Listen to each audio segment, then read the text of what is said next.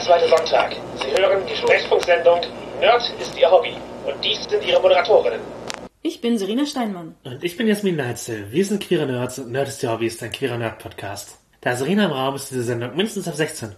Wir reden offen über Themen wie Sexualität, Queerness, BDSM und Torwächter. Unser heutiges Thema ist, warum wir dazugehören. Es ist Pride Month und heute ist das Jubiläum der Stonewall-Unruhen, bei denen sich queere Menschen, darunter viele Transleute of Color, gegen Polizeigewalt und ungerechte Gesetze aufgelehnt haben. Heutzutage wird das mit Paraden und Veranstaltungen begangen, die immer auch Anlass zu Diskussionen über queere Themen sind. Darunter sind jedes Jahr die Themen sollte Kink auf Breitveranstaltungen sein? Gehört Queerness und Sexualität in andere Kulturbereiche und für uns betrifft das auch das Rollenspiel. Und wer gehört eigentlich genau zu LGBTQIA? Plus. Sternchen. Ja. und ja, äh, darüber reden wir heute so ein bisschen. Genau, darum sprechen wir darüber, wie wir als queere und kinky Leute dazugehören und warum. Und ja, warum das sowohl für die LGBTQIA Sternchen Community als auch für die Rollenspiel Community zutrifft. Und auch warum wir speziell im Podcast immer wieder darüber sprechen und diesen Zusammenhang herstellen. Also warum gibt es eigentlich unseren Podcast? Bis zu einem gewissen Grad ja. Also nein, eigentlich machen wir den Podcast, weil wir Lust haben, einen Podcast zu machen. Das, das haben wir ja schon oft genug gesagt. Genau. Aber ja, warum verbinden wir diese Themen? Warum lassen wir das nicht einfach? Warum bringen wir Queerness ins Rollenspiel und warum bringen wir Kink in unseren Queer-Podcast?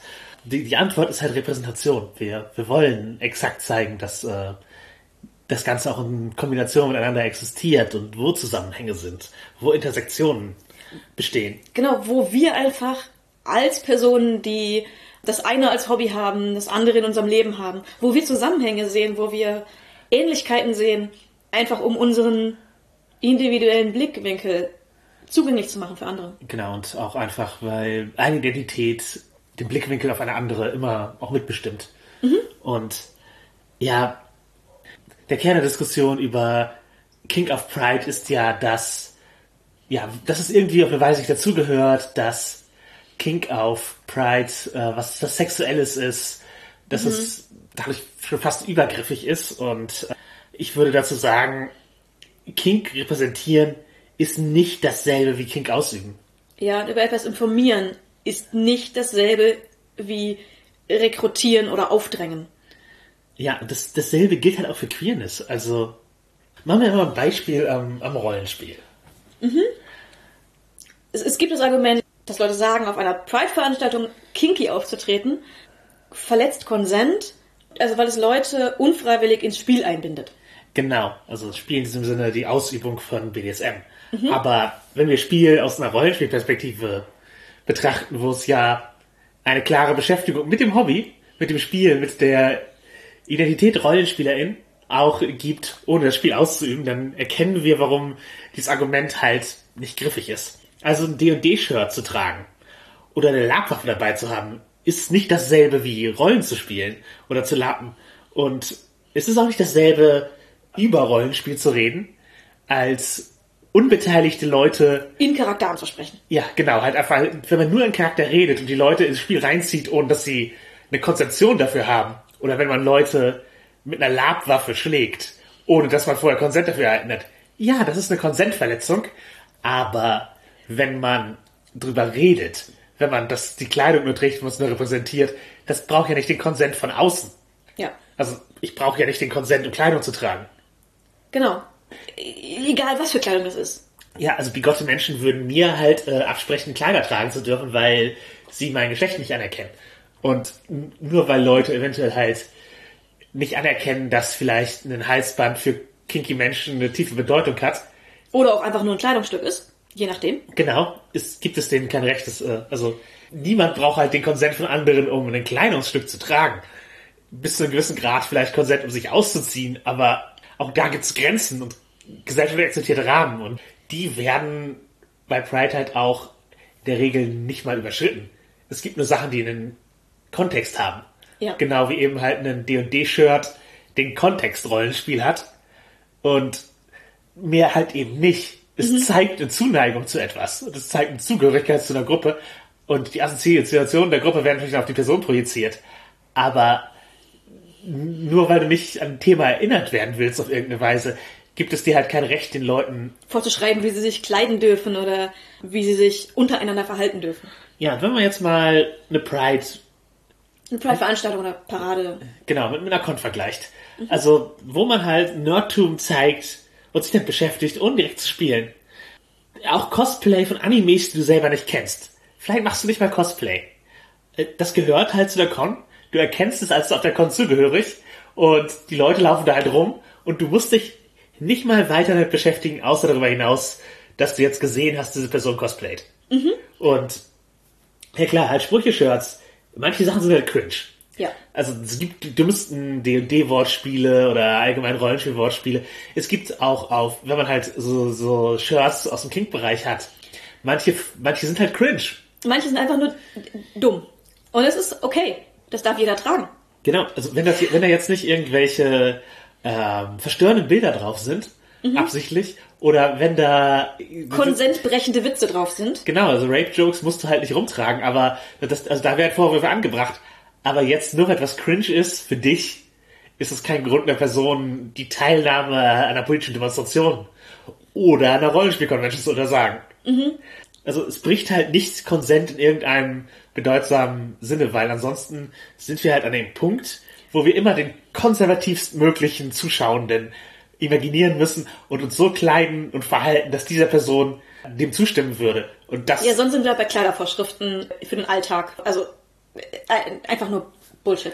Genau. Und ja, wenn wir Nerd-Hobbys, die, die wir selber nicht ausüben, auf einer Convention akzeptieren können, dann können wir auch Kink auf Pride akzeptieren.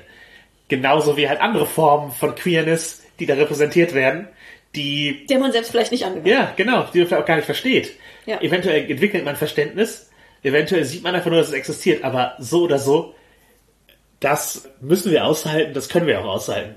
Und ja, ein Gegenargument, das oft gebracht wird, warum Leute kein Kink auf Pride-Veranstaltungen sehen wollen, ist, dass äh, junge Menschen und Asexuelle dadurch halt traumatisiert würden, etwas sehen, was sie nicht sehen wollen. Und ich bin halt Ace, also im asexuellen Bereich anzuordnen und kinky und ich, ich, offensichtlich gibt es da zum einen diese Überschneidung, die mir auch sehr deutlich macht, dass Kink nicht notwendigerweise sexuell ist. Zum einen und zum anderen, dass durchaus das kein, kein universelles Argument ist. Und auch asexuelle Menschen sind halt nicht notwendigerweise sexrepulsed. Also, also Sex stößt nicht alle von uns ab. Mich zum Beispiel nicht. Und andere Leute eben auch nicht. Und selbst die, die sexrepulsed sind, die wollen vielleicht keinen Sex haben, keine Pornos sehen. Und Die wollen vielleicht auch nicht mit Nacktheit konfrontiert werden, werden ohne darauf vorbereitet zu sein.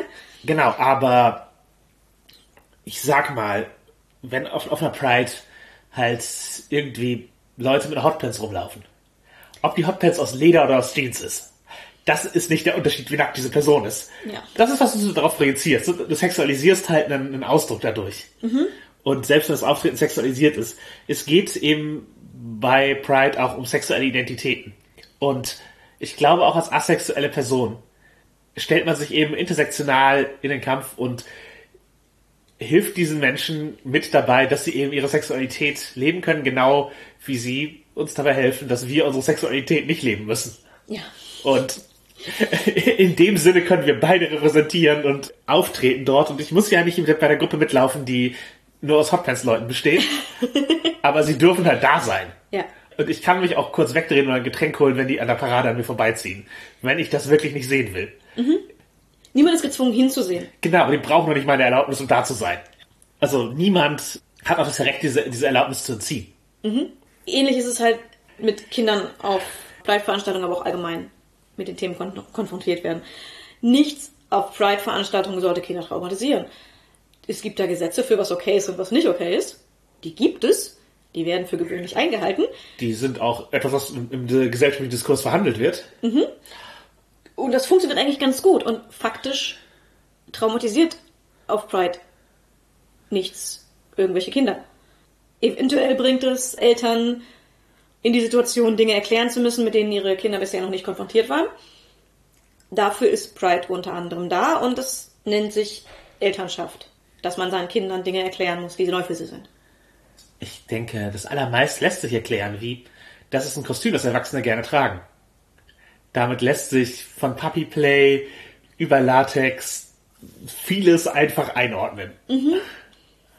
Das ist einfach Elternaufgabe, Dinge, Dinge beizubringen, Ja, Dinge oder- zu erklären, Dinge in Kontext zu setzen. Oder auch die Aufgabe von, ich sag mal, erfahreneren Menschen in der Community. Nicht alle jungen Menschen gehen ja mit ihren Eltern zu Pride-Veranstaltungen. Also, Ja. und ich finde es auch eben gut, dass es da ein Raum ist für, für Aufklärung. Aber das ist es ja. Pride ist eben auch für Aufklärung da. Entsprechend ist das Argument, oh nein, dann da tauchen doch Fragen auf, da werden Leute mit Dingen konfrontiert, die sie nicht einordnen können. Ja, das ist der Sinn der Sache. Ja, die Gesellschaft damit zu konfrontieren. Und äh, selbe Argument mit, das können wir Kindern noch nicht zeigen, wurde ja aber auch schon gegen jegliche queere, Küssende Personen des gleichen Geschlechtes. ja, alles, was auf, Handchen haltende Personen des gleichen Geschlechtes. ja, alles, was auf Pride auftaucht, wurde schon als, das kann man den Kindern nicht zeigen, äh, argumentiert. Und mit demselben selben Argument wurden in Ungarn ja gerade Gesetze erlassen, die die verbieten Kindern jegliche queere Inhalte zu zeigen. Also solche Gesetze werden exakt mit der Begründung, dass das für Kinder ni- nichts ist und dass, und dass sozusagen Repräsentation gleichzeitig Rekrutieren ist. Nee, das ist es eben nicht und es zeigt aber einfach, dass es existiert und die, die Angst ist dabei halt ja, aber wenn die Kinder das sehen, dann werden die selber so. Und die sollte man nicht haben. Man sollte Identitäten akzeptieren. Und es ist halt queerfeindlich, so zu denken. Oder was auch immer feindlich, aber halt, die, wenn, du, wenn du Sorge hast, dass dein Kind so wird, dann ist es vielleicht eher an dir, oder wenn du, du wenn du die Sorge hast, dass imaginäre Kinder so werden, wenn sie das sehen, weil sehr oft sind es ja Menschen, die keine Kinder haben oder die selber sehr jung sind, die so argumentieren, dann ist es eben vielleicht eher deine Aufgabe zu reflektieren, wo deine Vorbehalte liegen und warum die da sind und ob das eventuell halt einfach Ismen sind, die du verinnerlicht hast und nicht eine legitime Sorge. Auf jeden Fall, wenn du so ein Kind hast und halt so drüber redest und dir das als was ganz Schlimmes darstellst, dann zeigst du dem Kind nur, dass du seine Neugier nicht äh, akzeptierst, im Zweifel seine Identität nicht akzeptierst. Und das ist halt was, Und was so bringt man halt im Zweifel auch Hass bei. Ja, oder eben auch äh, treibt eben einfach Leute in, ins Closet und zeigt, dass man kein, keine sichere Umgebung ist. Ja. Ich glaube, sehr viele queere Menschen kennen das. Ich glaube, das ist halt einfach nichts, was man fortführen müsste als Muster. Ja. Und wenn man ernsthaft Sorge hat, dass Kinder oder asexuelle Personen traumatisiert werden, das ist für gewöhnlich nur der Fall, wenn die Aufklärung eben aus Abneigung und Hass besteht. Und dann ist die, ich glaube, da, ja, Denn die ich- Traumatisierung liegt an, in diesem Clash und nicht daran, dass Leute Dinge anziehen. Ja, ja, genau. Und es- ist halt auch nicht so, als ob da super Leute offen ausgepeitscht werden bei jeder Pride-Parade heutzutage. Es ist, es ist ja faktisch nicht so. Es gibt einen Stand von der SMG, wo die Flyer verteilen und es laufen vielleicht ein paar Leute mit Lederkleidung rum. Das, das, das ist es ja im Wesentlichen, wenn man nicht speziell halt zu so Folsom Street Sachen fährt. Also wo, wo die speziell halt auf Kink und Pride ausgelegt sind. Wo, wo, es, wo, wo es darum geht, kinky Sachen zu sehen. Und die Leute müssen nicht deinen Konsent fragen, um das zu machen sondern, sondern du, du gibst Konsent, wenn du hingehst und du kannst den ziehen, indem du weggehst. Ja, und bei normalen Pride-Veranstaltungen, ich meine, wer es noch nicht von, von uns oder anderweitig gehört hat, die SMJG ist ein, eine Jugendorganisation, Ein gemeinnütziger Verein. ein, ja, genau, und ist dafür da, Jugendliche aufzuklären über BDSM. Und zwar auf angemessene Weise, in angemessener Sprache. Die sind dafür da, dass sich junge Leute dann die richten können, wenn sie Fragen haben. Genau. Und wo sie Aufklärung finden, die von Gleichaltrigen und Leuten in ähnlichem Alter kommen. Ja. Das ist das Konzept. Wenn die nicht auf Pride gehören, wohin denn dann? Ja, genau. Wir, wir haben auf jeden Fall schon mal in der in der Folge Spiel in der Öffentlichkeit drüber gesprochen, wie, wie, das, wie, wie das sich mit Konsent und, und Öffentlichkeit verhält. Da Ja. könnt, könnt ihr nachhören, wenn, wir, wenn ihr die Diskussion im Detail haben wollt. Aber ja, prinzipiell Repräsentation von Queerness kann sich nicht nach dem konservativsten möglichen Zuschauer richten. Und es geht halt darum, Leuten etwas zu zeigen, was sie nicht gewohnt sind und auch speziell sich nicht zu verstecken. Deswegen heißt es Pride. Genau, Sie es ist nicht die Shame-Parade. Ja. Ja, es ist die Pride-Parade, weil man eben nicht in den Closet möchte. Man möchte sich nicht verstecken müssen. Wir wollen akzeptiert werden dafür, dass wir da sind. Punkt. Ja. Das führt mich zu dem Punkt hermeneutische Ungerechtigkeit. Das ist ein philosophisches Konzept. Wenn man, wenn man etwas zu einer bestimmten Gruppe gehört, wichtige Informationen hat, nicht hat, die man bräuchte, um seine eigene Situation einzuordnen, dann herrscht hermeneutische Ungerechtigkeit. Also ist es ungerecht, keine Repräsentation zu bekommen? Ist es ungerecht, nicht zu sehen, was es an einer Vielfalt an Identitäten gibt? Ist es eine Benachteiligung? Ist es nicht irgendwie ein Aufdrängen, Vielfalt zu zeigen, sondern die Benachteiligung besteht dadurch, wenn das nicht passiert? Ja, das Konzept hermeneutische Ungerechtigkeit kommt äh, aus der Agnotologie, das ist die Lehre von der Ignoranz. Ähm, gibt auch ein Video von Philosophy Tube, Ignorance and Censorship heißt das. Das geht auch ein bisschen um das Thema, halt speziell hermeneutische Ungerechtigkeit und mhm. äh, was das bedeutet. Und da könnt ihr, wir tun es nicht Show Notes, wenn ihr ein englisches Video sehen wollt, könnt ihr euch damit weiter beschäftigen. Ich, ich finde es halt einfach wichtig zu verstehen, dass es eine Ungerechtigkeit ist, keine Worte für sein eigenes Selbst zu haben, die aufgelöst werden muss. Das, das ist halt die Problemstellung. Das ist nicht die Problemstellung, dass Leute zu viele Identitäten kennen. Gehen wir noch weiter ins philosophische Thema. Es gibt das berühmte Zitat, wovon ich nicht sprechen kann, davon muss ich schweigen, von Wittgenstein. Aber es, es, es sagt eigentlich aus, dass man, wenn für etwas keine guten Worte da sind, dann kann man darüber nicht reden. Ja, im Wesentlichen sagt es das aus. Er, er hat, war halt kein Agnotologe, aber ja, wenn du keine Worte hast, etwas auszudrücken, kannst du dein Leben nicht richtig interpretieren. Dir fehlt das philosophische Rüstzeug, um über deine Situation zu sprechen, mit anderen Leuten adäquat zu kommunizieren, aber eben auch, um halt in dir selbst einzuordnen, wer du bist und eventuell, warum es dir nicht gut geht. Mhm. Weil, eventuell, was, was, dir, was dir fehlt in deinem Leben. Ja. Genau, also Probleme müssen auch benannt werden können, damit man sie als Probleme wahrnimmt. Zum Beispiel gab es Inhaltswarnung für die nächsten 30 Sekunden sexuelle Gewalt. Es gab den Begriff sexuelle Belästigung gar nicht. Und das war, deswegen war es super schwer auszudrücken, was Leuten am Arbeitsplatz passiert ist. Mhm. Sobald es den gab, war es ein benennbares Problem, das man anfangen konnte zu beheben. Ist heute noch immer nicht passiert, aber es, es wird als Problem wahrgenommen, weil es ein Wort, eine Begrifflichkeit dafür gibt. Ja. Wenn es das nicht gibt, kannst du halt nur schwammig drum rumreden, was passiert ist, und wirst im Zweifel nicht ernst genommen. Und findest halt niemanden, dem dasselbe passiert so leicht. Genau, weil die, die äh, Erfahrungen sind ja, können ja sehr unterschiedlich sein. Das zugrunde liegende Problem ist dasselbe. Aber um das erkennen zu können, muss man erstmal Begriffe und Definitionen haben. Ja. Und das ist eben in vielen Bereichen so. Genau, äh, also bei Queeridentitäten besonders.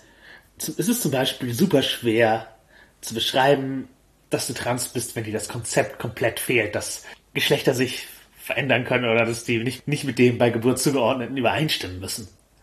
Mhm. Also, also wenn, wenn du trans nicht als Konzept hast, wenn du damit nie konfrontiert wirst, dann ist es wirklich super schwierig, das, das so auszudrücken, dass du Hilfe findest oder dass du halt. Ja, auch einfach in, in deinen Gedanken selbst zu irgendeinem Ergebnis zu kommen, was los ist. Genau, ich musste halt erst Repräsentation finden und sehen und mit Transmenschen interagieren, um selber zur Erkenntnis zu kommen, dass ich trans bin und dann die nächsten Schritte zu machen. Ich war von hermeneutischer Ungerechtigkeit betroffen als Arbeiterkind in einer Gesellschaft, in der keine breite Repräsentation und Bildung über Trans-Themen besteht.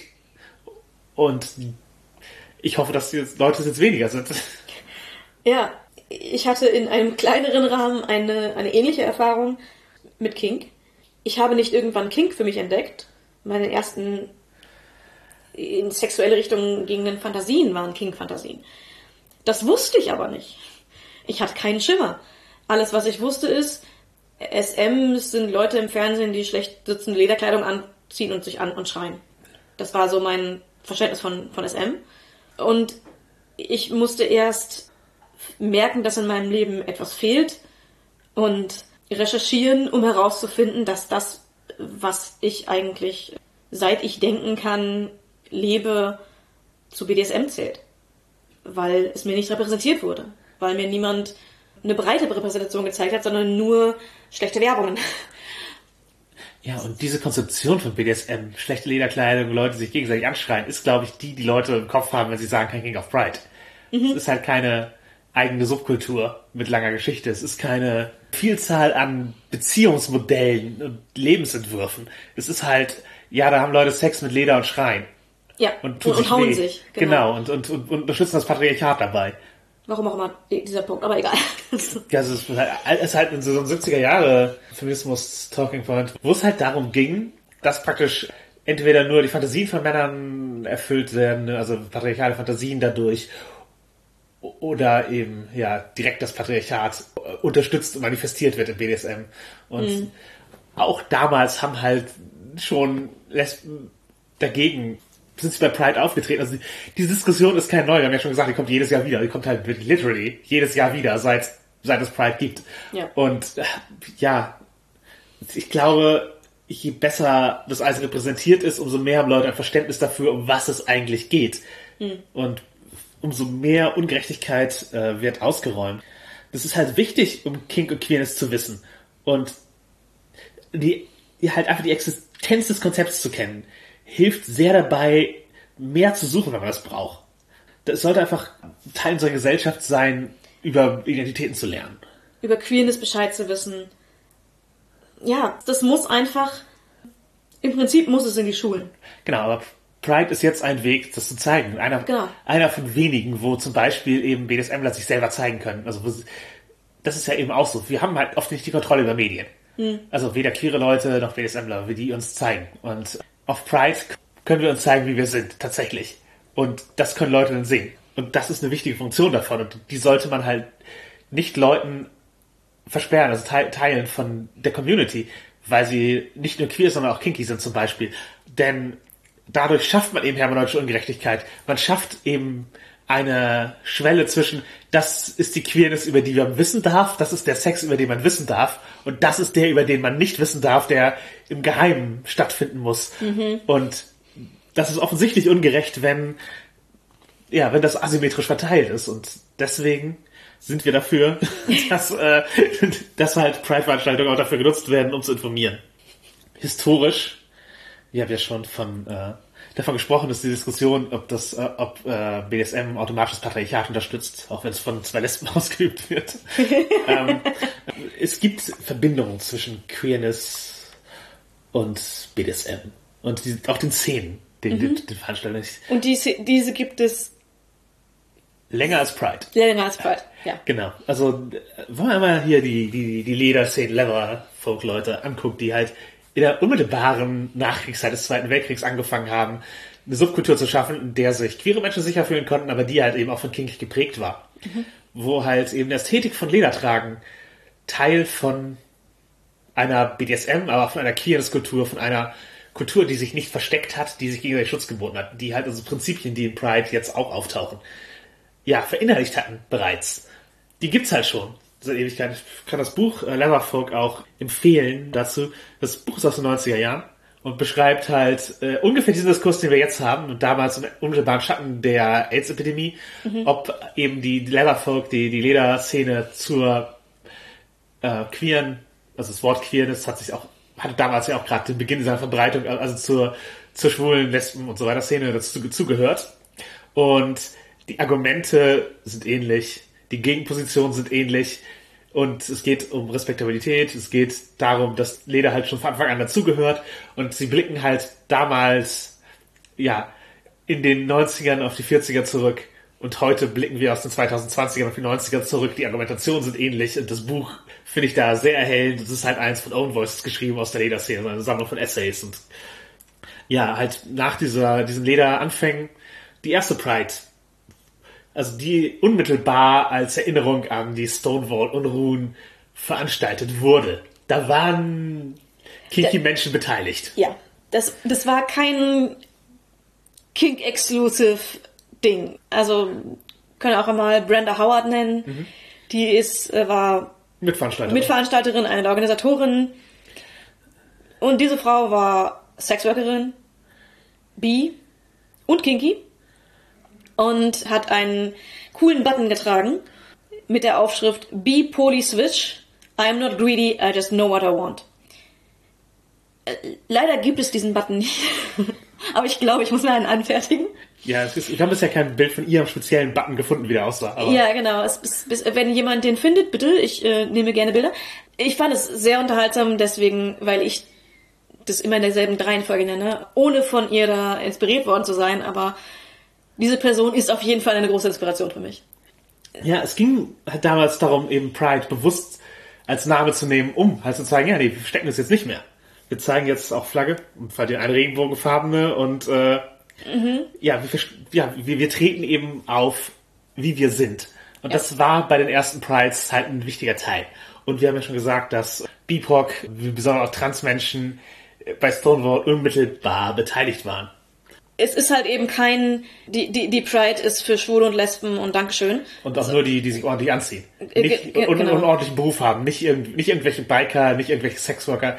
Aber nee, das, die, die Pride ist, ist gemacht von allen. Und sie ist für alle. All of us. Ja, aber hatten wir eben schon, ne, die, in den 90ern, kurz nach, dem, nach der AIDS-Krise, oder nach, dem, nach der ersten großen, auch da, zu den Hochzeiten von AIDS, auch als noch nicht bekannt war, wie es übertragen wird, haben unter anderem die Lederleute sehr, sehr viel Hilfe geleistet. Man, Ja. man fühlte sich zugehörig zueinander. genau, es hat sich als dieselbe Community gesehen, weil gesagt, das, das sind unsere Leute, halt auch Mhm. gerade an der amerikanischen Westküste. Gehörten die halt zu den ersten, die AIDS-Kranke gepflegt haben. Ja. Halt ohne zu wissen, dass das reine Pflegen keine, keine Ansteckung beinhaltet und dass uns in Lederszene gehörten damals halt nicht nur schwule Biker. Die war schon groß genug, als dass es auch heterosexuelle Lederleute gab oder bisexuelle Lederleute, die eben in, in Beziehungen mit Leuten anderen Geschlechters waren und halt Lesben haben wir ja schon gesagt. Also, aber es ist, also die Lederszene war bereits vielfältig, aber sie hat eine gemeinsame Community gefühlt und nach dieser gehandelt. Und waren, war halt für die gesamte, damals eben von der, von der AIDS-Pandemie besonders betroffene schwule Szene da, als sie gebraucht wurden. Einige haben es halt zu ihrem Lebensinhalt gemacht, sich um AIDS-Kranke zu kümmern und andere waren halt einfach in dem Moment da. Aber das, das zeigt eben, Das, ist, das ist eine Community. Es Genau. ist kein Schwule sind die eine Community und kinky Leute sind die andere Community. genau. wir sind, Und wir sind eine Community. weiß auch nicht, wer kinky wird, der, der schließt sich aus der queeren Community aus Ja, und, sofort. Äh, und sucht was anderes. Nee, es ist halt, es gibt, es gibt über Intersektionalität, es gibt Überschneidungen es, und es gibt eben gegenseitige Hilfe. Es gibt auch gemeinsame Issues. Also, wer kinky ist, der weiß, wie sich ein Coming Out anfühlt oder weiß aber auch, wie es sich anfühlt, im Closet zu sein, also nicht geoutet. Ja. Und den Druck, den das mit, einem, mit sich bringt, also beides eventuell. Man hat ja auch, ähm, wenn man out ist, als BDSMler auch mit Stigmatisierung zu kämpfen. Unter anderem der, dass man nicht auf Pride-Veranstaltungen gesehen werden soll. Genau, oder auch mit, mit dem Druck, wenn ich geoutet bin, dann muss ich jetzt repräsentieren. So, das ist auch ein Druck, der da ist. Du bist jetzt Repräsentant, weil du geout bist. Das ist so. Ja, ja, genau. Du, Du- bist, du bist du bist im- die Person, die man kennt. Genau, du bist im Zweifel die Person, die man kennt. Und das ist immer mit enthalten in dem Coming Out. Ja, klar. Also es gibt auch eben eine, eine, eine Pathologisierung Mhm. von Queerness und von BDSM, die eben auf eine ähnliche Zeit zurückgeht. So richtig angefangen hat das halt so im 19. Jahrhundert mit etwa der Psychopathia Sexualis, die die Begriffe Sadismus und Masochismus, die übrigens halt ja reclaimte Begriffe sind. Mhm, Das waren ähm, Begriffe für im Prinzip psychische Krankheiten. Ja, genau, Störung der Sexualität, wie man Mhm. es genannt hat. Und halt diese Einordnung als Krankheit, die zieht sich durch. Und die gab es eben auch für Transidentitäten und die gab es aber auch für Homosexualität und für Bisexualität. Mhm. Und das wird jetzt lang, wird halt langsam aufge aufgehoben. Also die Pathologisierung von Homosexualität ist halt schon länger nicht mehr Teil von Dokumenten und von medizinischer Praxis, zumindest hier bei uns nicht, in unserer Kultur. Und genauso wir werden jetzt eben Transidentitäten und Sadismus und Masochismus gerade entpathologisiert. genau, in, in dem kommenden ICD-11, also der ja, pra praktisch de, de, dem Kerndokument für Diagnostik, werden die sich halt nicht mehr finden. Das heißt, erst jetzt kann man sicher davon ausgehen, dass Therapeutinnen nicht versuchen, die eigene Identität einem abzutherapieren. Ja, weil es als Krankheit diagnostiziert wird. Genau, sagen dann, ja, dein, dein Problem mit, mit deinem Burnout oder was auch immer liegt daran, dass du masochistisch bist. Oder wir müssen erst den Masochismus behandeln, bevor wir überhaupt daran drüber nachdenken, ob eine Transition möglich ist. So ein Blödsinn eben, offensichtlich. Genau, aber diese Pathologisierung ist halt das, was wir gemeinsam haben. Also man sieht halt an, daran, wie zeitgleich das stattfindet. Ja. Sowohl die Pathologisierung als auch die langsame Auflösung dessen, dass die Kämpfe gemeinsam stattfinden sollten und dass gesellschaftlicher Fortschritt in diese Richtung auch ein gemeinsamer sein kann. Und auch deswegen sehe ich halt ja einfach intersektional sehr viele Gründe, gemeinsam äh, aufzutreten als kinky Leute und als äh, queere Menschen, selbst wenn die Überschneidung nicht in der Identität ist, ist sie doch in den Issues da. Ja. Und sie kann halt auch in der Identität sein. Genau. Ich meine, wir beide sind, wir sind beide queer und wir sind beide kinky. Ja. Bei manchen Personen mag das nebeneinander stehen, aber das kann eben auch so ineinander greifen, dass es nicht zu trennen ist. Ja, also wie, wie willst du halt bei intersektionalen Identitäten eine Trennschärfe herstellen? Also ja, ich, ich sehe nicht, wie das möglich sein soll. Ja. Also ich meine, ich hatte ja in, äh, in der Folge Bisexualität schon darüber geredet, dass ich eben auch schwanke, was für mich eigentlich der richtige Begriff ist. Ist es Bi, ist es Pan? Und ich habe mich für Bi entschieden. Einmal der Repräsentation wegen, aber auch, weil es nach der Definition, die wir in der Folge Bisexualität haben, für mich, wenn ich den Kink mit einbeziehe, die passendere Definition ist. Ja, und bei mir ist es halt so, dass, also, meine Sexualität ist nahezu, ist an Kink geknüpft. Also, ich ordne mich als Grey asexuell ein, weil nur sexuelle Traditionen nur unter bestimmten Bedingungen stattfinden, die sind halt durchaus kinky geprägt und das, also, ich würde das halt auch nicht als Fetischismus sehen, sondern ich würde, weil Sex, Sex halt auch ohne möglich ist, aber ist es etwas, was meine Identität halt prägt und mein Zugang zu, zum, zum, zur Asexualität, aber eben auch allgemein mein, mein Zugang zur Sexualität. Also das ist Ja. so, ich, Es, es hängt halt alles zusammen. Eine Trennung fühlt sich halt blöd und nicht authentisch an und seltsam und unpassend. letztlich der Versuch für sozusagen für, für Pride und in queeren Räumen, Queerness halt zu zeigen, aber Kink immer zu verbergen, ist halt auch ein Weg zurück ins Closet, auf eine Art. Ja. Und das ist ja etwas, wovon sich Pride eigentlich absetzen möchte. Ja, das ist immer die Frage auch, wie viel Konzepte muss ich ertragen, also mit wie vielen Konzepten konfrontiert zu werden, wie viel, wie sehr muss, muss ich diese Konfrontation ertragen und äh, wie viel Praxis muss ich ertragen, zu sehen, zu, mit, mitzubekommen. Aber diese Frage sollte man auch mal spiegeln. Nicht nur auf Kink, wenn man diese Frage stellt, sondern auch auf sozusagen, weil wenn halt die Frage gestellt wird, wie, wie viel von diesen queeren Beziehungen muss ich eigentlich mitkriegen? Also muss ich das sehen, wie sich, wie sich Männer küssen? Das können die doch auch im Schlafzimmer machen. Es ist im Prinzip dieselbe Frage. Und meine Antwort dazu ist sehr, sehr einfach. Alle einvernehmlichen Konzepte müssen ertragen werden. Offensichtlich Sachen, die anderen eine queerfeindliche Weltsicht aufdrängen. Das ist nicht einvernehmlich. Ja, also nicht, Das nicht, nicht, nicht in dem Sinne. Also, also wenn man halt jetzt sagt, ja, aber BDSM, weil da gibt es ja auch Leute, die glauben, dass halt Männer Frauen grundsätzlich überlegen sind und deswegen zu unterwerfen und zu brechen. Ja, es ist halt, wenn das nicht nur Ästhetik für BDSM ist, ist es halt eine Meinung, die, die halt über kinky Identität hinausgeht und auch eine, die halt auf, auf, auf Pride, also diese Leute würden wahrscheinlich nicht auf Pride-Veranstaltungen gehen wollen. Zum einen. Und, und zum anderen würden sie halt im Diskurs nicht bestehen. Also das, Ja, das ist ja halt ja gar nicht, worum es geht. Es geht ja um, um halt kinky Konzepte, die in einem queeren Rahmen stehen wollen und sich daran Ja. beteiligen. Es geht nicht darum, das Patriarchat zu unterstützen, absichtlich. Es gibt ja auch kinky Leute, die eben das tun, auch für deren Rechte kinky zu sein. Kämpfen wir, würde ich sagen. Ich trete dafür ein. Ja. Das, das Recht ist halt, ihr werdet nicht dafür äh, geschämt, dass ihr kinky seid und könnt so kinky sein, wie ihr wollt. Aber hört mal auf äh, mit diesem äh, scheußlichen Geschlechterbild und verbreitet das nicht weiter. man kann kinky sein und dumme Meinungen haben und dann kann man gegen die dummen Meinungen sein, aber das heißt noch lange nicht, dass, dass man fürs kinky sein geschämt werden sollte. Oder dass die Leute dumme Meinung haben, weil sie kinky sind. Genau. Das- da- das ist ja die Trennung. ge- Genau, die, die kommen oft nicht voneinander. Und selbst wenn, Nee, also es ist, ja, es ist, das ist halt der Punkt. Es ist, die Meinungen liegen nicht daran, dass die Leute kinky sind.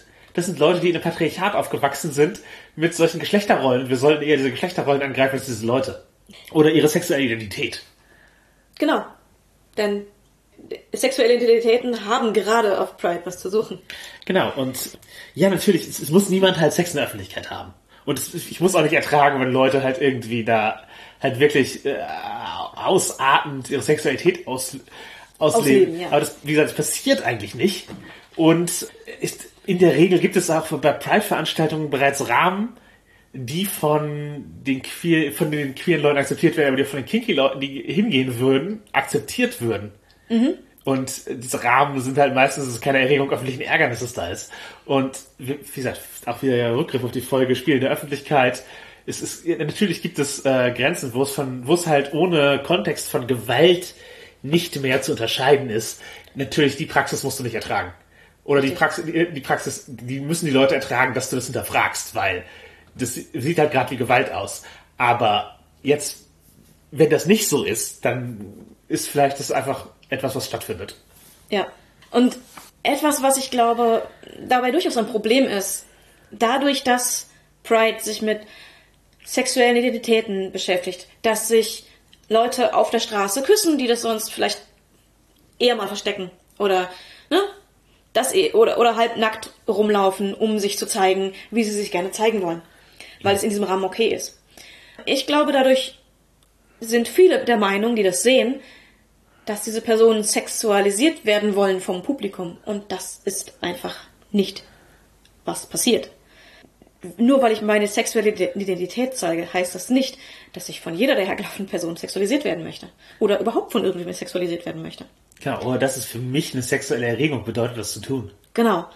Und ich glaube, da liegt ein grundsätzliches Problem, weswegen an Dingen, die bei Pride gesehen werden, Anstoß genommen wird. Und es ist halt auch etwas, also dass marginalisierte Identitäten oft besonders sexualisiert werden. Aber das gilt halt nicht nur für, für Kink, weil es ist durchaus so, dass halt eben, wenn zwei Männer oder zwei Frauen mhm. Händchen halten, wird das mehr als eine sexuelle Handlung gesehen. Als wenn das ein nicht gleichgeschlechtliches Pärchen tut. Genau. Ja, aber zwei Leute, die man binär nicht einordnen kann, das tun, wird es genauso als. Äh also wenn, ja, wenn ein offensichtlich Mann und eine offensichtlich Frau Händchen halten, dann wird es nicht sexualisiert. Wenn zwei Frauen Händchen halten, wird es wahrscheinlich ja sexualisiert. Gen das ist ein Problem. Ja. Und das ist, auch auf Pride ein Problem. Genau wie wenn halt Transmenschen Kleidung tragen. Mhm dass Jasmin ein Kleid trägt, bedeutet nicht, dass sie sexualisiert werden möchte. Dass ich ein Kleid trage, bedeutet nicht, dass ich sexualisiert werden möchte. Das passiert immer wieder, aber das ist nicht meine Absicht und das ist das Problem von den Leuten, die mich sexualisieren. Genau. Bei dir wird nicht davon ausgegangen, dass du sexuell erregt bist, wenn du ein Kleid trägst. Aha. Das ist bei Transfrauen halt nicht der Fall. Also da, da, da, da ist da ist teilweise unterstellt, ja. Gen genau. Und dadurch, dass man eben auch zum Beispiel trans sein mhm mit einem Fetisch gleichsetzt. Ja. Man sieht, wo das Problem ist, da dann halt die Trendschärfe von kein Kink of Pride und was ist kinky und sowas zu definieren und. Und es ist, es ist halt wirklich ein Problem, weil ich kann natürlich verstehen, dass Leute, ähm, wenn sie quasi Kink-Dinge präsentiert bekommen auf, auf Pride, wenn sie der Meinung sind, dass sie alles jetzt äh, sexy finden sollen, was da passiert, dass das hier gerade eine Sexualisierung ist, die sie, ne, dass sie da, sich daran stören, das verstehe ich. Aber. Es ist ein konzeptuelles Missverständnis genau. von dem, was Pride ist und von dem, was Kink ist und wie, wie Kleidung funktioniert. Genau, denn die Personen, die da stehen, die wollen nicht sexualisiert werden. Die wollen einfach nur sie selbst sein. Und die sind nicht sexuell erregt, weil du sie in Kink-Kleidung siehst. Die haben einfach nur gern Kink-Kleidung an. Genau, oder sie tragen sie absichtlich, um zu zeigen, dass es das gibt. Ja. Es wird ja auch durchaus zu einem politischen Statement, gerade wegen Gegenwind. Mhm. Und ja, ich finde das halt von der mehr als Gesellschaft aufgedrängte Sexualisierung unserer Identitäten nicht übernehmen und auf andere innerhalb der queeren Community übertragen sollten oder eben auf andere sexuelle Identitäten. Es ist halt genauso, ja. wie wir halt nicht davon ausgehen, dass halt Polymenschen alle super sexuell sind und äh, im Grunde, ey, ihr habt die coole Gelegenheit gefunden, fremd zu gehen, ohne euch zu schämen. Deswegen habt ihr jetzt, habt ihr dauernd Sex. Nee, vielleicht sind das aber halt auch einfach Beziehungen, die auf einer sehr emotionalen Ebene stattfinden und nicht nur sexuell sind.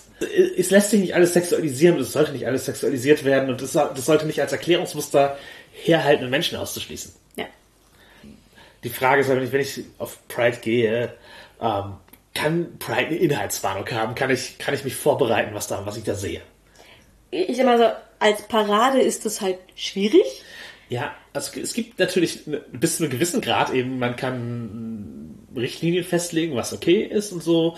Man kann ankündigen, aber ja. Im Zweifel sind die, die Grenzen das deutsche Recht und das wird für gewöhnlich eingehalten.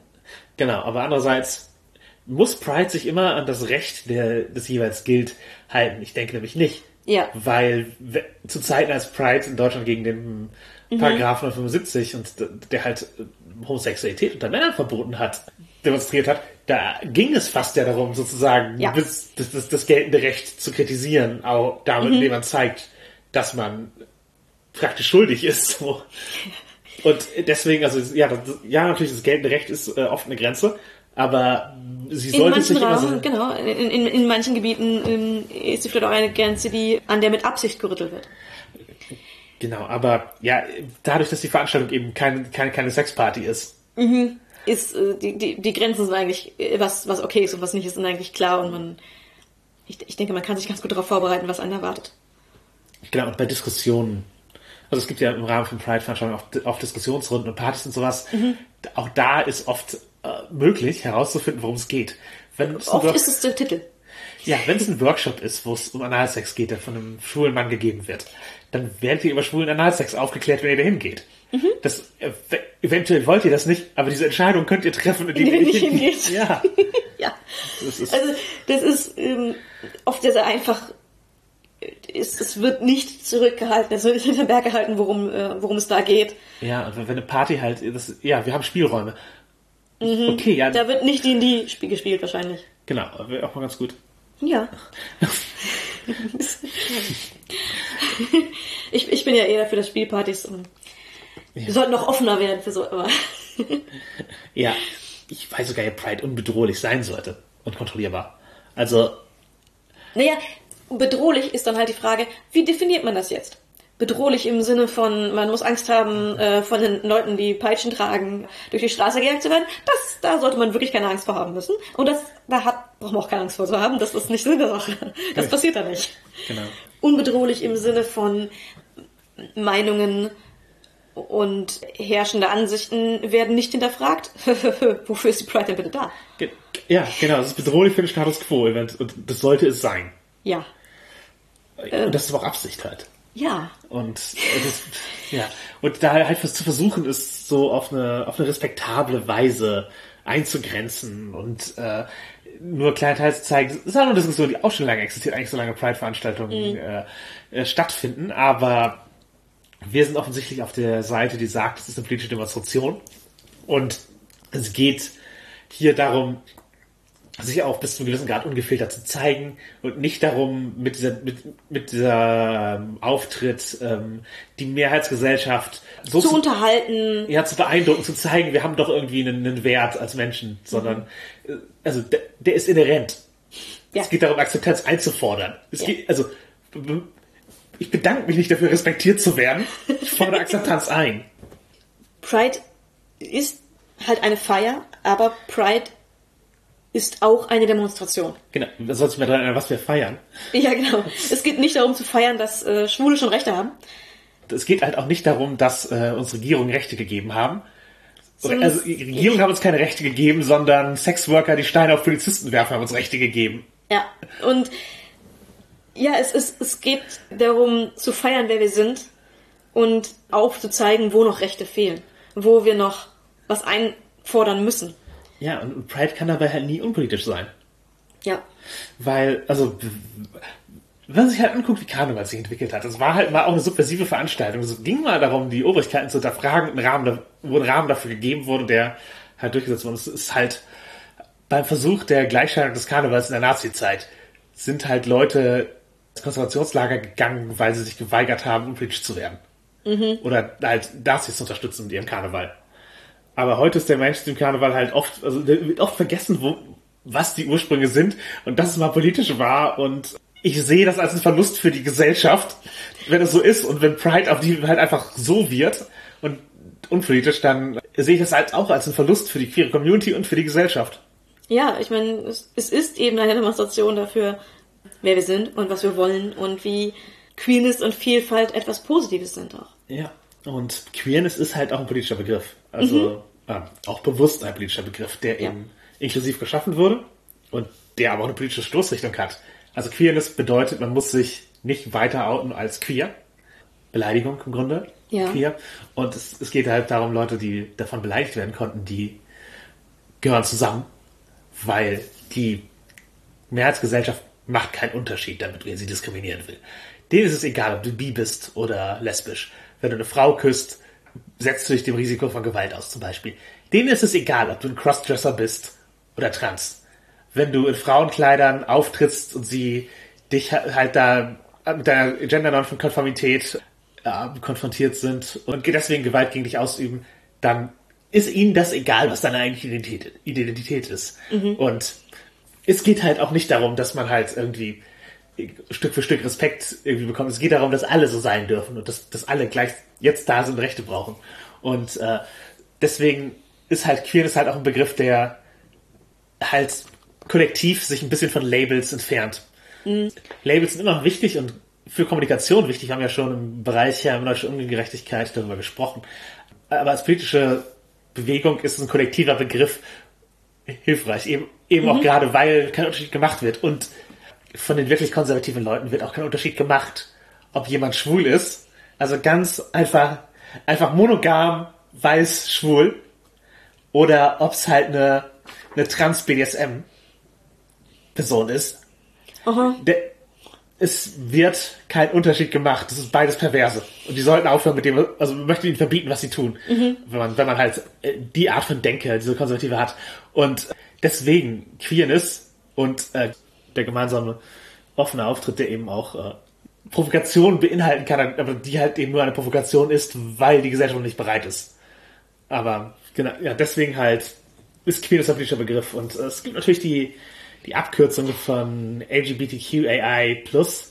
Und da frage ich mich immer, ob, ob das so hilfreich ist. Also jedes Label einzeln ist hilfreich, aber der kollektive Begriff, der halt eine reife Abkürzung ist, der fordert ja bis zu einem gewissen Grad zum Outing auf. Und zum Einordnen kleiner In Untergruppen. in, in Untergruppen. Und er macht bis zu einem gewissen Grad jeden Buchstaben zur Verhandlungsmasse. Ja. Also, Jeder Buchstabe, der dazugehören will, muss erstmal verhandeln, dass er dazugehört. genau, genau. Du kannst halt Labels gedrückt werden, die nicht wirklich deine sind, weil, Weil dein Buchstabe noch nicht dabei ist. genau, oder die Definition des Buchstaben unterschiedlich ist. Und. Ganz deutlich sehen wir, wie angreifbar das macht bei der LGB Alliance. Das ist eine Hassgruppe aus äh, Großbritannien, finanziert auch durchaus von äh, hart-christlichen Rechten aus den USA. Hat auch Ableger in Deutschland mittlerweile. Es ist auf jeden Fall eine Gruppe, der es um Transfeindlichkeit geht speziell. Die machen deswegen LGB und nehmen das T bewusst raus. Einfach um zu zeigen, die gehören nicht dazu und diese Labels gibt es. Und genauso musste, nachdem halt, wie gesagt, Brenda Howard als Bi-Person die erste Pride veranstaltet hat, später bei Pride-Paraden darum gekämpft werden, dass Bi-Menschen auch eine Repräsentation haben und in der sozusagen der Lesbian und Gay oder der, der schwul-lesbischen Community dann auch bisexuelle Menschen anerkannt werden, um dahin zu kommen. Und dann muss man um den nächsten Buchstaben kämpfen und genauso kann man halt dann versuchen, die wieder zurückzurollen und, eins, und die Leute einzeln anzugreifen, einen Keil dazwischen zu treiben. Und Queerness als gesamtes Label äh, verhindert das ein bisschen. Ist auch, und historisch ist es halt einfach passiert, dass man einzelne Leute wieder halt rausgeholt hat, weil sie nicht respektabel genug sind, weil ihre Identität gerade nicht dran ist, weil ihre Rechte gerade nicht die Priorität haben. Wir müssen erstmal für was anderes kämpfen. Da ist halt halt Silvia Rivera ein Beispiel, halt eine, eine bisexuelle Transfrau, die in New York sich sehr um Leute, die kein Zuhause haben, gekümmert hat, um SexworkerInnen auf der Straße, die, also besonders Trans-SexworkerInnen, hat halt für die Community Arbeit gemacht, die war bei Stonewall dabei. Und es gibt eine wütende Rede von, von ihr, die ich verlinken werde in den Show Notes, wo es, wo es halt darum geht, wie, wie Leute, die sie wegen Respektabilität ausschließen wollen. Und das war, das ist eigentlich fünf Jahre nach, nach Stonewall. Und dieses Respektabel ist halt, ist, es ist ein Werkzeug. Respektabel zu erscheinen für eine Mehrheitsgesellschaft dient halt auch dazu, uns zu humanisieren, sozusagen. Ja, die wollen was ähnliches wie wir. Das sind Menschen wie wir. Das ist hilfreich, wenn Leute es erkennen. Ja. Das ist hilfreich. Aber äh, es ist halt auch ein Werkzeug. Man darf nicht vergessen, dass es ein Werkzeug ist, um mehr Rechte zu erhalten und die Gesellschaft zu verändern. Man soll es nicht als Werkzeug nehmen, um Leute aus der queeren Community auszuschließen. Das Verhalten zu, zu regulieren. Ja. Und äh, ich als Person bin ja, ich bin verheiratet mit einem Mann, wohne, ne, so in einem Haus, viele, viele wünschen sich das. Schön, schön. Ich könnte, wenn ich nichts sagen würde, wunderbar als, also ich würde nicht auffallen. Genau, Heteropassing, übers Kink müsste ich nicht reden, übers Poly müsste ich nicht reden, ich kann mir, es, es wird nichts auffallen. Ähm, dadurch erhalte ich eine Respekt Respektabilität, weil ich bin ja so eine Person wie jeder andere auch. Wenn du das alles verschweigst, bist du halt, äh, halt im Closet dadurch. Genau.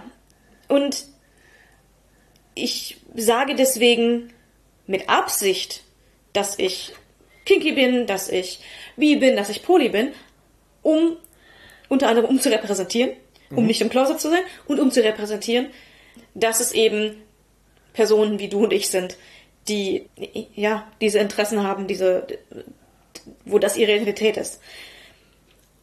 Das heißt aber doch lange nicht, dass, dass Personen, die nicht so sind wie ich, das nicht repräsentieren sollten. Im Gegenteil. Also es, es geht doch darum, wer schon respektiert ist und wer eine Position hat, in der man respektiert wird, als okay, die ist eigentlich genau wie wir, hat nur andere, nur ein paar Interessen, die ich nicht teile. Oder ne, hat irgendwas, was ich nicht teile, aber ansonsten ist sie wie wir. Diese so eine Person sollte doch die Hand reichen, um anderen, die diesen Status nicht erreichen können oder nicht noch nicht erreicht haben, zu helfen und für deren Rechte, Rechte auch zu kämpfen, anstatt ja, die Leiter hochzuziehen und zu sagen, okay, ich habe meine Rechte, ich komme gut klar. Äh, Ende. Die Leute, die sich anders verhalten, die schriller sind oder wo deren Auftreten mehr mit der Gesellschaft clasht als meins, oder die halt eben noch nicht so respektiert sind, wie ich das bin, weil für mich seit 40 Jahren gekämpft wird und für die noch nicht so lange oder schwächer, die sollte man einfach nicht, nicht fallen lassen jetzt. Genau, und die haben halt auch für deine Rechte gekämpft. Und Ja. Also, also er hat gerade eben so dieses, die Einstellung, ja, die Schwule dürfen jetzt heiraten, das, da, da haben wir ja geschafft, da haben wir Erfolg gehabt. Genau. Aber wenn das, wenn es halt wirklich dein Traum ist, halt zu heiraten und anderthalb Kinder zu haben, mit Eigenheim, ja, cool für dich, aber äh, ja, also es, es gibt halt auch andere Leute, die, die, die, die halt für dich da waren und ähm, die Verbesserung für queere Menschen wird halt gemeinsam erreicht. Und ich denke halt nur nicht, dass ich die Position, deren Respekt man erringen will. Also Respectability Politics ist ja nicht so, also wie bei dir, dass, dass man zu, dass man zufällig eine, also du hast Privilegien, die du nutzt. Das ist, ist auch wichtig und hilfreich. Ja. Respectability Politics ist ja das bewusste Verändern von Verhalten oder das halt ein bewusstes Framing des eigenen Auftritts, um respektabel zu wirken, respektabler zu erscheinen für eben die Mehrheitsgesellschaft. Also dass man eben sowas nach vorne rückt, wie halt den Wunsch, eine Familie zu gründen und gemeinsam sich halt, wir sind einfach nur zwei Männer, die sich lieben. Das ist wie, das ist wie bei euch. Wir, wir haben dieselben Träume und halt eben nicht auf eine, auf eine Weise auftreten, die sich leicht sexualisieren lässt, sondern eben tatsächlich, ja, wir, wir küssen uns nicht, sondern wir, wir halten nur Händchen so. Wir, wir, wir treten fast keusch auf. Also diese Art von, von, Ja. und da sollte man sich aber nicht die Position zu eigen machen, derer, deren Respekt man erringen will, sondern eben Schritt für Schritt weiter für Rechte eintreten, damit eben das Verstellen nicht notwendig ist. Und selbst wenn sozusagen das Verstellen am leicht fällt oder zur eigenen, Identität wird. Es gibt eben Oder das es auch ist einfach das ist, wie man ist. ja, vielleicht hat man das Privileg, dass es so ist Genau. und man einfach das gut vertreten kann, klar. Aber dann sollte man eben auch weiter für Menschen eintreten, die Die diese Privilegien nicht haben. Genau. Und vor allen Dingen, ganz wichtig, sie nicht angreifen dafür, dass sie für ihre Rechte antreten oder dass sie, dass sie sich zeigen. Ja. Weil es soll, sollte, Respektabilität sollte nicht zu einem Zensurwerkzeug innerhalb der, der, der queeren Community werden. Und es ist, es ist zum Teil ganz bestimmt keine leichte Aufgabe. Wenn man selbst seit Jahren für seine Rechte gekämpft hat und sich darüber freut, einige Sachen erreicht zu haben. Ich kann durchaus verstehen, dass man vielleicht denkt, so, okay, können wir uns darauf kurz ausruhen. Leider ist die Realität, nein, können wir nicht. Einzelpersonen bestimmt, aber als Gemeinschaft können wir uns nicht ausruhen in diesem Kampf für Rechte. Genau. Und selbst wenn halt queere Rechte erreicht sind, wir sind, ist ja intersektional. Wir können auch nicht die Marginalisierung von etwa BIPOX und Behinderten außer Acht lassen. Die brauchen halt auch Rechte. Und als, gerade als Leute, die eben marginalisiert wurden oder werden, sollte man das eben auch nicht außer Acht lassen. Es geht Ja. intersektional denken ist halt, ist notwendig und natürlich kommt viel von diesem Gedanken von Respectability auch aus vorauseilendem Gehorsam, sag ich mal, gegenüber äh, Backlash-Bewegung. Dass man eben Angst hat, dass einem Rechte wieder weggenommen werden. So, wir hatten jetzt jemanden, der gesagt hat, wir dürfen in der Rollenspielszene nicht über BDSM reden, weil das schädigt den Ruf von Rollenspiel. Weil ich erinnere mich an die Satanic Panic, wo Leute gesagt haben, dass die Spiele satanistisch sind und hier der Unterschied zwischen Sex-Rollenspiel und Pen and Paper Rollenspiel den mussten wir so oft klar machen, jetzt verschwimmt, jetzt sorgt ihr wieder dafür, dass es verschwimmt. Gut, das mit dem Verschwimmen liegt daran, dass er die Trennschärfe nicht hatte. Aber es ist halt ein. Also es es, geht- es geht ja darum, dass Leute, die, da- die, die zum ersten Mal von Rollenspiel hören und sich damit beschäftigen, dass die vielleicht, dass die auch die Trennschärfe nicht haben. Ja, genau, aber das einmal Zum einen, vielleicht ist ein, ein Hobby keine so wichtige Identität wie halt, ich sag mal, eine sexuelle Identität oder eine, eine Kultur. Und ähm, also es ist ein Punkt. Und zum anderen, ja, offensichtlich kommt das halt aus, aus einer Reaktion oder aus, aus der, offenbar kommt es ja aus einer Angst vor negativen Reaktionen. Den Respekt der Mehrheitsgesellschaft wieder zu verlieren, der, der, der mühsam erkämpft vorkommt. Und das, ich bin mir sicher, es geht vielen Cis-Schwulen auch so. Also es, es sind Rechte erhalten worden und die Angst, dass sie wieder genommen werden könnten, ist absolut verständlich. Aber das zeigt doch nur, dass wir noch nicht da angekommen sind, wo wir hinwollen. Ja, also die Angst selber muss man den Leuten jetzt nicht mal halt, halt vor, wie man darauf reagiert. Und der, und die Kämpfe sind halt noch nicht vorbei. Genau, wenn die Angst besteht, dass die Rechte wieder genommen werden könnten, dann ist offensichtlich dein Kampf für diese Rechte noch nicht abgeschlossen. Ja, aber diesen Kampf solltest du halt mit queeren Leuten führen und nicht gegen sie. Ja. Einfach dieses, für, den, für den Ausschluss ein, einer Gruppe zu argumentieren. Damit schafft man auch nur die Grundlagen, um später für den, halt, Um, später selbst aussortiert zu werden. genau, also wenn, wir jetzt gegen Kinky-Leute argumentieren, dass sie halt nicht zur queeren Gemeinschaft gehören dürfen. Das, das, als nächstes sind Trans-Leute dran, das wissen wir.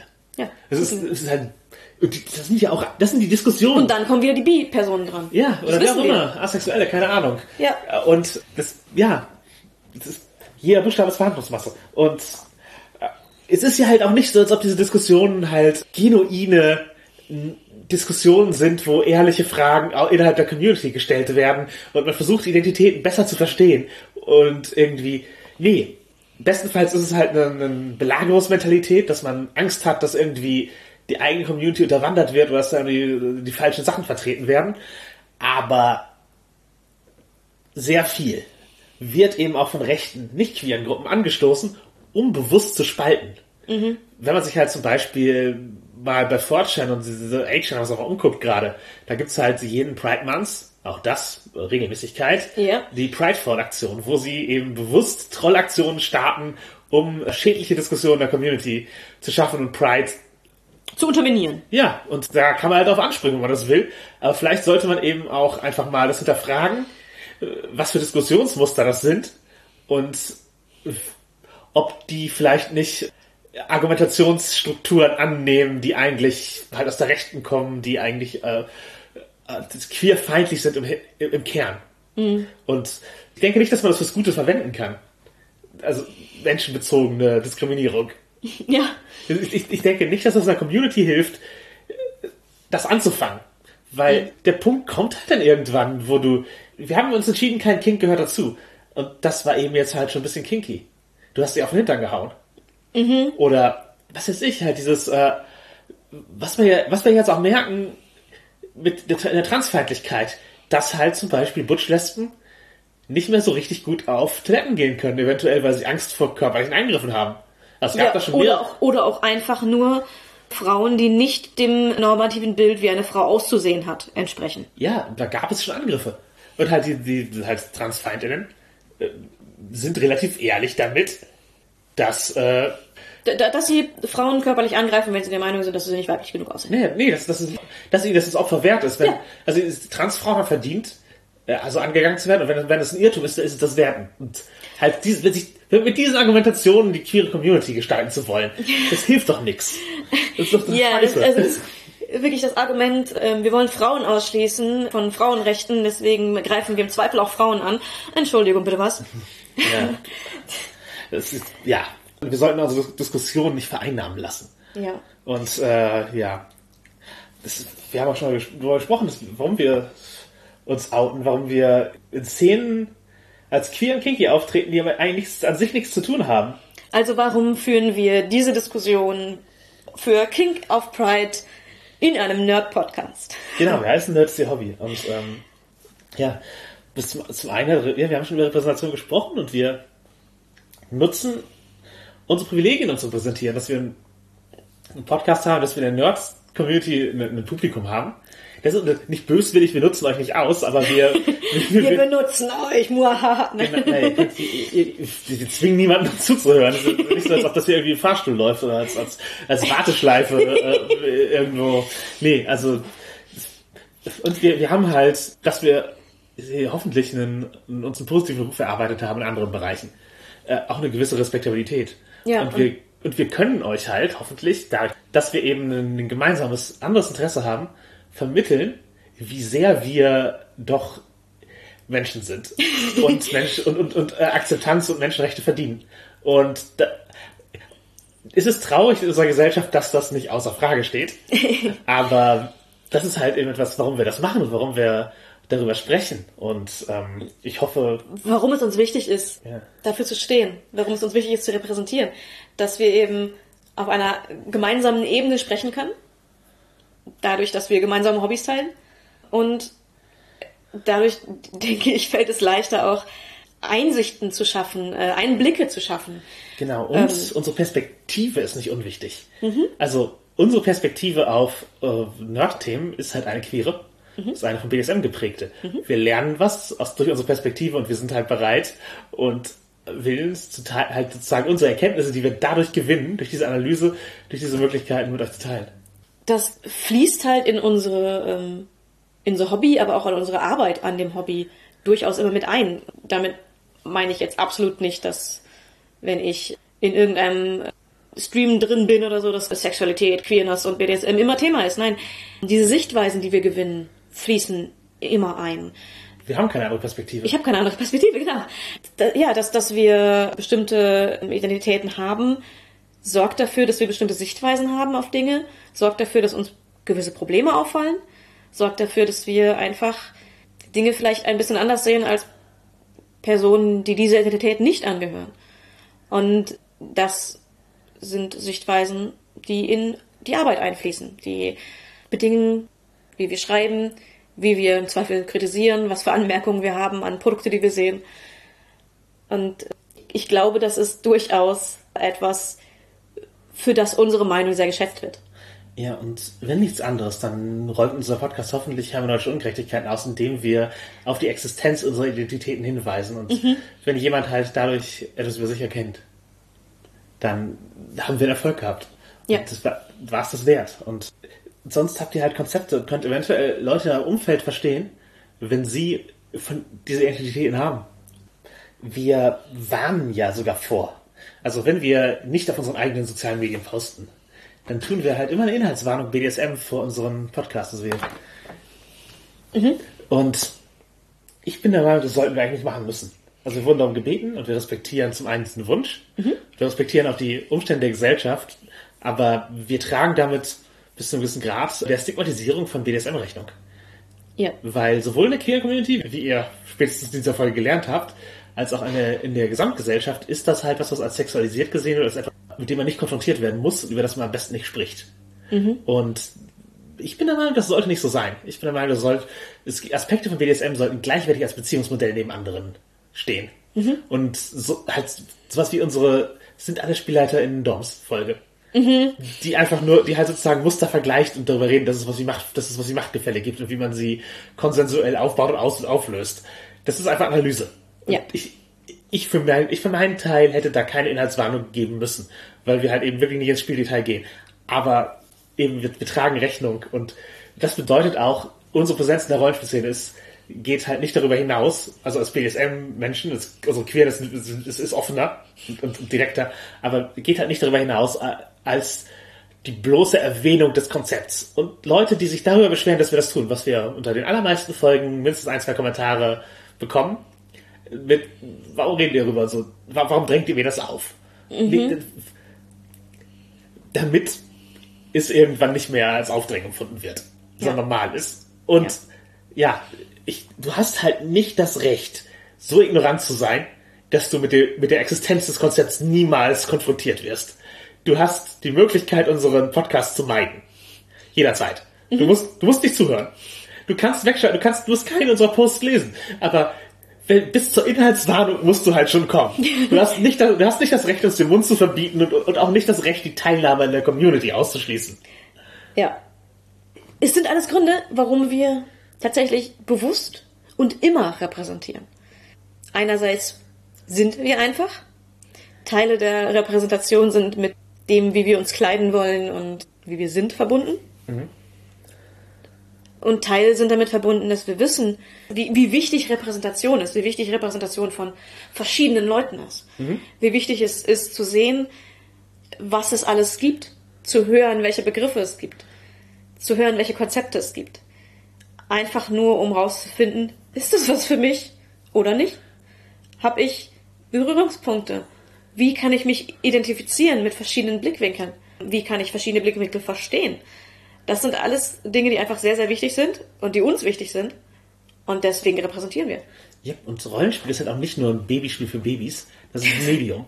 Und Ja. ein, äh, ein Medium, das eine große Bandbreite von Spielen abdeckt, eine große Bandbreite von AutorInnen, von Spielenden und das queeren Diskurs verdient und Mhm. ertragen muss. Man, also, Das Argument halt, äh, in einem Spieleladen, Laden für Rollenspiel, hat Sexualität nichts zu suchen. Wer, wer sich mit Rollenspiel beschäftigt und dann feststellt, dass da gibt's auch sexy Spiele zu oder Spiele, die sich irgendwie mit Queerness und Sexualität oder so beschäftigen, das schreckt doch ab. Also entschuldigen, wenn ich in einen Buchladen gehe und Bücher für Kinder suche und sehe, dass im Regal nebenan Bücher über sexuelle Aufklärung und Queerness stehen, verlasse doch auch nicht wütend den Laden, weil in diesem Buchladen auch Bücher über andere Dinge als äh, Kleinkinderbücher stehen. äh, ja, genau. Es, Und, es ist halt ein Medium, das auch sehr viel für Erwachsene ist und äh, wo diese Themen auch hingehören. genau. Und queere Analyse ist halt auch notwendig. Ist, also, einfach um diese Perspektive zu haben. Und manche Sachen lassen sich halt nur aus einer Insider-Perspektive kritisieren, beziehungsweise werden aus einer Insider-Perspektive gesehen. Ja. Und diese sind wir bereit zu liefern. Eben weil wir das Privileg haben, out sein zu können, können wir eben auch diese Kritik liefern und als bewusst als Own Voices auftreten und als eine Person, die sich praktisch damit beschäftigt, die das lebt. Das ist problematisch. Ja. Oder das ist gut gemacht. Das, und das ist eine andere Perspektive als, ja, also ich stelle mir vor, wenn ich trans wäre, dann würde mich das stören. Das, das ist halt drumherum geredet und dadurch, dass ich offen sein kann, kann ich halt direkt sagen, ich als Transperson finde mich halt in dieser Darstellung nicht wieder. Die Leute müssen halt damit umgehen, dass wir sagen als Transperson, als Bi-Person, was auch immer, haben wir eine Meinung dazu. Und wir existieren in der Szene und wir, wir kritisieren die Medien unserer Szene dafür, wie sie sind, was sie, was sie zeigen. Und Ja. wir, wir, wir, Und damit ist jetzt mit kritisieren ist in diesem Fall auch nicht gemeint, wir machen alles runter, sondern tatsächlich produktive Kritik, positive wie negative. ja, lit- literarische Besprechung. Wir Ja. nehmen Rollenspiel als Medium ernst und deswegen tragen wir eine queere Perspektive daran heran. Mhm. Weil es ist halt nicht Babyspiele für Babys, wo man sagt, ja, das hat mir Spaß gemacht, die Regeln waren gut. Ja, cool. Aber was reproduziert das Design? Worum geht es da? Wen spiele ich eigentlich? Es ist noch ein Rollenspiel, es ist halt ein Spiel, wo es darum geht, Rollen anzunehmen und dann sollte man auch über Rollenbilder reden und das können wir eben aus dieser Perspektive tun. Und ja, Wir sind der Meinung, das gibt einen absoluten Mehrwert für euch. Und ja, wir, wir haben halt heute zwei Diskurse zusammengeworfen, mehr oder weniger. Das sind eigentlich drei. Nämlich zum einen, warum dürfen, dürfen wir als äh, queere, kinky Leute das sagen, dass wir es sind in der Rollenspielszene? Yeah. Auch wir gerade besprochen haben, warum das so ist und warum wir das machen. Und dass ihr kein Recht habt, uns das zu verbieten. Also ihr könnt es versuchen, aber das tut halt nichts. Genau. Und dann eben King of Pride Diskurs, der eben halt, also ich, ich, da ist halt der deutsche versus englischsprachige Diskurs unterschiedlich. An unterschiedlichen, Ich will sagen, es ist derselbe Diskurs an unterschiedlichen Punkten. Der amerikanisch-englischsprachige ist halt, Kink sollte auf Pride gar nicht zu sehen sein. Auch queere Menschen sollten keinen Kink zeigen auf, auf Pride. Also, Also wenn wenn deine lesbische Beziehungen zeigt, dann soll aber auf keinen Fall jemanden einen Halsband tragen. Ja, genau. Und der heißt jemand, der Lederkleidung trägt, die ihm vererbt wurde von jemandem, der an AIDS- gestorben ist und seit 60 Jahren in der Szene unterwegs ist. Sollte, sich, sollte gefaced kein Leder tragen. Weil das ist, das ist sexualisiert. könnt, ihr- genau, sexualisiert, das, das sieht kinky aus, das sieht nach sexy aus. wo halt praktisch eine Trennung von Queerness und Kink gefordert wird und eine Abgrenzung des einen vom anderen und ein Ausschluss. Ähm, in der deutschen Community ist es halt eher so die Frage so, sollten Leute nur weil sie kinky sind auf Pride gehen dürfen? Also das lesbische Pärchen, wo eine ein Halsband trägt, ist völlig okay. Aber ein Hetero-Pärchen, wo einer ein Halsband trägt und offensichtlich ein Machtgefälle besteht, ist das okay? Das ist doch eigentlich nicht queer. Genau, ein, ein scheinbares Hetero-Pärchen übrigens. Das ist, das Genau. ist finde ich, auch einen wichtigen Punkt, dass halt, du siehst, nur weil Leute in einem kinky-Kontext auf Pride rumlaufen oder mit kinky Kleidung, sagt das ja nichts über ihre, ihre weiteren Identitäten heraus. Ja. Ja, und ähm, ich, ich würde etwas, also ich würde den englischen Diskurs als eine Warnung für die deutsche Community sehen, weil das ist eine Eskalation des einen. Also wenn du den Punkt erreicht hast, wo scheinbar Hetero Pärchen. ja, scheinbar straighte Kink-Leute von Pride weg sind, dann ist die logische Konsequenz ja, äh, mit den kinky Menschen, die queer sind, weiterzumachen. Oder eben, wenn du bei diesem Disku wenn, wenn du im Diskurs nichts erreichst, so- Mit dem Hammer zu kommen und sagen, dann muss aber aller Genau, Kind genau, weg. genau, genau, einfach gar nicht darüber reden, ob, die- ob, ob Leute nur wegen Kink da sein sollen, sondern einfach gar nicht dieses, diesen, diesen sind die straight oder sowas Bereich anzusprechen, sondern einfach zu sagen, Kink hat keinen Platz auf Pride, einfach die Diskussion zu eskalieren, um ja, Verhandlungsmasse zu schaffen. Und das beides Blödsinn und das in der Konsequenz führt das nur zum Ausschluss weiterer Gruppen und zum, zur Spaltung der Community. Und deswegen, ich würde, Bis am Ende nur die Schwulen übrig sind und das ist nee, wirklich die, die halt auch nicht dann. Ja, die dann, genau, die sind der letzte Schritt. Die dann auch wieder nicht. Also es ist, es ist wir haben das Ganze zusammen begonnen.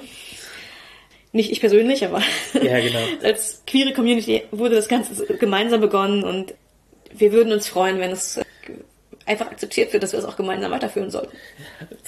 Ja, genau. Und um, um halt mal die Frage ernst zu nehmen mit dem, äh, kann ich auf Pride gehen, nur weil ich kinky bin, da hatten wir auch eine hörenden Feedback in die, in die Richtung. Also, äh, also Ob, ob es angemessen ist. Ob, ob, ob genau, darf ich? darf ich. Ja. Genau, oder Aussage für mich fühlt es sich wie kulturelle Aneignung an. Wenn ich mich queer nenne oder wenn ich bei Pride auftrete. Also, weil ich nur kinky bin. Mhm. Und ich würde sagen, nee, das ist keine, das ist keine Aneignung. Und vor allen Dingen kein Grund, nicht zu Pride zu gehen. Also, wir haben schon gesagt, es gibt ähnliche Stigmatisierung und es gibt intersektionale Kämpfe. Also Kinky war von Anfang an bei Pride dabei. Ja, und es ist keine schädliche Aneignung. Also, du erhältst ja halt keinen Vorteil dadurch, wenn du dich, Du- du wenn du dich queer labelst. Also, ist, ja, man erhält und keinen Vorteil dadurch, man macht es für niemanden schlechter. Genau, du, genau, du nimmst, nimmst mir das weg. Und, Ja. und ja, und es ist auch okay, als Ally zu kommen. Also selbst wenn du meinst, vielleicht reicht mein King nicht aus, komm trotzdem, wenn du die, wenn du die, wenn du die Sachen unterstützt. Also Genau. Allies, wenn halt auf dich keine der relevanten Marginalisierungen gerade zutrifft, dann kannst du aber unterstützen. Und also wir sind halt Allies, wenn es um den Kampf für BIPOC-Rechte geht. Ich bin Ally, wenn es um den Pan für äh, Transrechte geht. Ge genau, es ist manchmal ist man halt unterstützend da. Ja. Genau, äh, ich bin, also, ich bin selbst nicht trans, das heißt nicht, dass ich, dass ich nicht äh, laut schreiend die Transfahne schwingen kann, wenn es um Transrechte geht. Ähm, Genau, Allies sind in diesem Fall gut und wichtig und auch eine Verstärkung von Stimmen von Marginalisierten. Und marginalisierte Gruppen brauchen in Demokratien in der Regel Hilfe, um die Mehrheitsmeinung äh, um, zu, zu erreichen. Einfach Ja. um, um, wenn es darum geht, dass etwas verändert werden soll, dann brauchen wir eine Mehrheit in einer Demokratie. Genau, wir müssen, wir müssen Akzeptanz schaffen. Das heißt, ähm, äh, Allies, die unsere europäischen Ziele teilen, sind, sind ein gutes Zeichen. Ja. Und, Und ja, Allies sollten keine Angst haben, dabei zu sein. Aber es, es halt damit zu laufen bedeutet, du wirst eventuell für Mitglied der Gruppe gehalten. Weil die Transfahne zu schwenken, weißt du, wirst eventuell für trans gehalten von Leuten. Das solltest, sollte kein Problem für dich sein, wenn du Ally bist. genau, gleichzeitig ein Punkt, der mir persönlich sehr, sehr wichtig ist, von innerhalb und außerhalb der Community, ist, es sollte niemals ein Outing eingefordert werden. Egal in welche Richtung. Es ist sehr beliebt, gerade auch im Pride Month, gefragt zu werden, bist du Ally oder gehörst du zur Community? Und ich finde diese Frage nicht okay. Wenn man das eine person fragt, zu der man in- irgendeine Beziehung hat, in einem privaten Rahmen, ist es eine okaye Frage, die vielleicht aber unangenehm ist, weil vielleicht ist man noch nicht in dem Status, dass, es, dass darüber geredet werden möchte. Und dann ist es eine unangenehme Frage, weil ein Outing gefordert wird. Wenn man es aber eine fremde Person in einem öffentlichen Rahmen fragt, das ist einfach nur unangemessen. Ja, genau. Prominente Streamer und sowas. Aber und halt, man kann ja auch sagen, ey, coole Flagge. Cooler Button. Was auch immer man gerade, also, also wenn eine Person sowas trägt und das, das ist ein Gesprächsangebot. Genau. Es ist, kein, es ist keine direkte Frage, keine Aufforderung zum Outing. Genau. Es gibt Möglichkeiten, darüber zu reden, ohne direkt ein Outing zu fordern. Und ein Outing zu fordern ist einfach, ist niemals okay. Und damit möchte ich jetzt niemandem ein schlechtes Gewissen machen, der sowas jemals gesagt hat. Ich möchte, dass ihr es nicht wieder tut. Genau. Ähm, es geht einfach nur darum, äh, das kann Leute in sehr, sehr unangenehme Situationen bringen. Genau. Und Oh, ja, Outings fordern, it's not cool. genau, das ist halt auch diese, im, im Rahmen des King of Pride Diskurses ist, ist das, ist halt auch ein bisschen dieses, also du darfst nur King zeigen auf Pride, wenn du aber auch anders queer bist. Und das ist halt Und, und wie bist du jetzt bitte, wie bist du jetzt bitte queer? Kannst du es mir bitte sagen oder noch zusätzlich als Flagge zeigen, wenn du nicht, äh, wenn du als kinky Person hier auftrittst? Das ist nicht in Ordnung. Genau, bist, bist du queer genug, um eine Lederjacke zu tragen und Halsband oder musst du eins beim ablegen? Mhm. Ja, ey. Und es, deswegen, du solltest dich weder als Ally outen müssen, noch als Mitglied outen müssen. Das, Never. äh, aber, aber Outing als Ally, also, also wo Ally, wo ein bisschen, wo das Thema Aneignung, das mal kurz aufzugreifen, auf Allies zutreffen kann, ist Mhm. Ja. halt, wenn sehr viel queeres Framing benutzt wird. Es sind die ersten Schritte auf meinem Weg als Ally. Ich, ich komme als Ally wirklich zu mir selbst. Ich habe halt dieses, ich, ey, ich, ich habe mein Outing, ich habe mich als Ally geoutet und ja, äh, herzlichen Glückwunsch, du hast eine politische Meinung geäußert. Ally ist keine Identität. Mhm. Also es kann deine Identität werden, halt, indem du im Sinne von du Du setzt dich wirklich politisch an. Genau, du solidarisierst dich sehr mit diesem, mit diese, diesen, diesen Rechten, mit dieser, mit diesen Zielen. Klar, natürlich, das ist, das kann identitätsstiftend sein, aber Ally selber ist nicht was war, was dich, also zum einen besser Taten sprechen lassen als äh, nur das Label claimen laut. Je mehr du in der Öffentlichkeit stehst, umso hilfreicher ist es, ein Label zu claimen und äh, unterstütz halt auch Unterstützung zu bekunden, selbst wenn du halt äh, nicht betroffen bist. Ja. Aber nutzt deine Reichweite auch, um die Stimmen der Gruppe, die du unterstützen willst, lauter zu machen, zu Ja. fördern. Also es ist gut und richtig, sich auch offen äh, als Ally zu geben, Ja. aber man sollte eben sein Ally-Tum nicht, nicht beweihräuchern, sage ich mal. Also Ja, es soll nicht so weit gehen, dass du sagst, dass das A in LGBTQAI steht nicht für asexuell, steht auch nicht für aromantisch oder agender, das steht für Ally. Und ich fordere meinen Anteil in dieser Gruppierung und ich fordere Redeanteile qua meines Ally-Status. Und gleiche, wie andere Leute aus marginalisierten Gruppen. Das, das ist nicht, worum es geht. Es geht, du bist da, um zu unterstützen, du bist Support. Du, also, äh, du führst, nee, du redest nicht vorne am Podium im Zweifel, sondern du redest mit den anderen Leuten, die cis sind oder weiß oder was auch immer. Erklär denen Sachen. Nutz deine Reichweite, um mit denen zu sprechen. Aber stell, stell dich nicht auf das Podium und nimm die Redezeit von Leuten weg, die äh, Sachen aus der eigenen Perspektive sagen würden. genau, und in ja, Queer-Szene internen Diskussionen, zum Beispiel sollte Kick of Pride sein, ist deine Meinung nicht die, die gefragt ist. Genau wie halt irgendwie Trans-Identitätsdiskussionen, wo es halt, wo halt sehr in der Insider-Perspektive gesprochen wird. Ist Nicht, nicht notwendigerweise ist deine Meinung gefragt.